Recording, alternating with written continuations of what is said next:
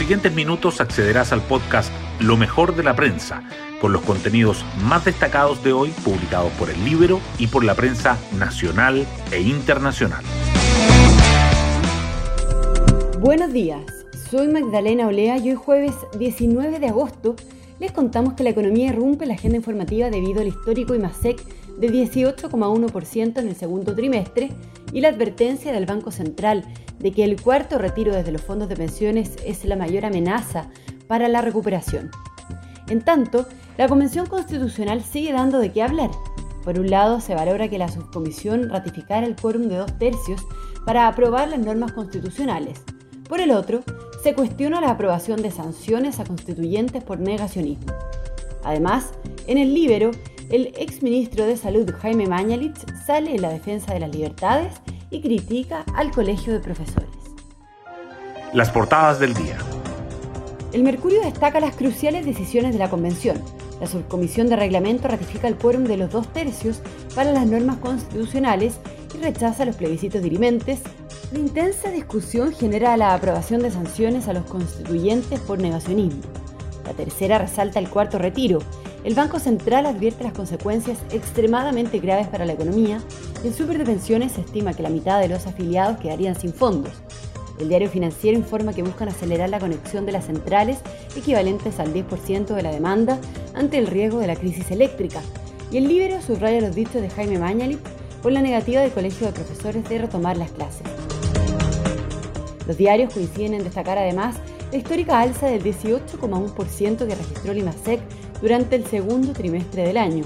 El Mercurio dice que la actividad económica recupera el nivel previo a la crisis la tercera agrega que las proyecciones para 2021 suben hasta 10% y el diario financiero señala que el inédito crecimiento del segundo trimestre hace latente el riesgo de un sobrecalentamiento de la economía chilena.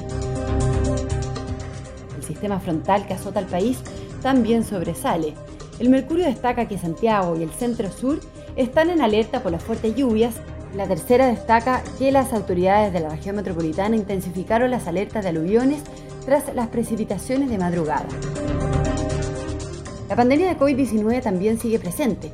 El Mercurio subraya que los expertos cuestionan la necesidad de que se mantenga el toque de queda ante el mejor escenario sanitario. Y la tercera remarca que medio millón de personas ya cuenta con la tercera dosis de la vacuna. Hoy destacamos de la prensa. La Subcomisión de Iniciativas y Normas de la Convención aprobó con seis votos a favor y cinco en contra un artículo que ratifica el quórum de los dos tercios planteado en la reforma constitucional.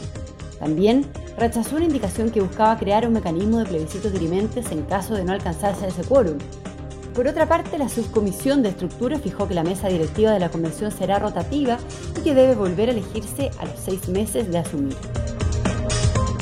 La economía crece 18,1% en el segundo trimestre y el mercado eleva la proyección del PIB para 2021 hasta en 10%. El registro histórico que tuvo la actividad entre abril y junio estuvo sustentado principalmente por el consumo de los hogares, favorecido por los retiros del 10% y las ayudas estatales. La inversión también mostró señales de recuperación. Desde el gobierno valoraron la noticia y resaltaron que ya se recuperaron los niveles previos al estallido, el inédito crecimiento del segundo trimestre hace latente el riesgo de un sobrecalentamiento de la economía. El Banco Central advierte que el cuarto retiro es la mayor amenaza para la recuperación económica. El presidente de la entidad, Mario Marcel, expuso ante la Comisión de Constitución de la Cámara, que retomó el debate sobre el tema, y dijo que el nuevo rescate de los ahorros previsionales podría acentuar el recalentamiento de la economía y el repunte de la inflación, además de impulsar las tasas de interés y encarecer el crédito. La Superintendencia de Pensiones agregó que la mitad de los afiliados se quedaría sin saldo. Negamientos y cortes de luz dejan las intensas lluvias en Santiago y en otras ciudades del país. Luego de precipitaciones moderadas en la víspera, el anunciado sistema frontal comenzó a sentirse con fuerza al caer la tarde de ayer en la zona centro-sur del país.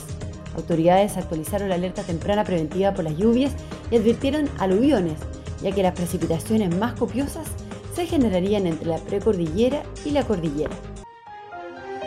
Otras noticias. La posible irrupción presidencial de Meo tensiona a Unidad Constituyente y paraliza su negociación parlamentaria.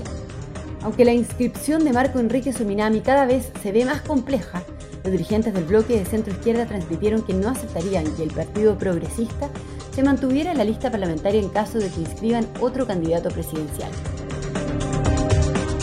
El toque de queda cumplirá 17 meses y ahora cuestionan su mantención en medio del buen momento epidemiológico. Los expertos afirman que con el desconfinamiento, la vacunación y la baja incidencia de casos, la medida ha perdido su efecto como método de control de la pandemia, mientras la movilidad nocturna va al alza, ya que el cumplimiento y la fiscalización de la restricción han decaído notoriamente.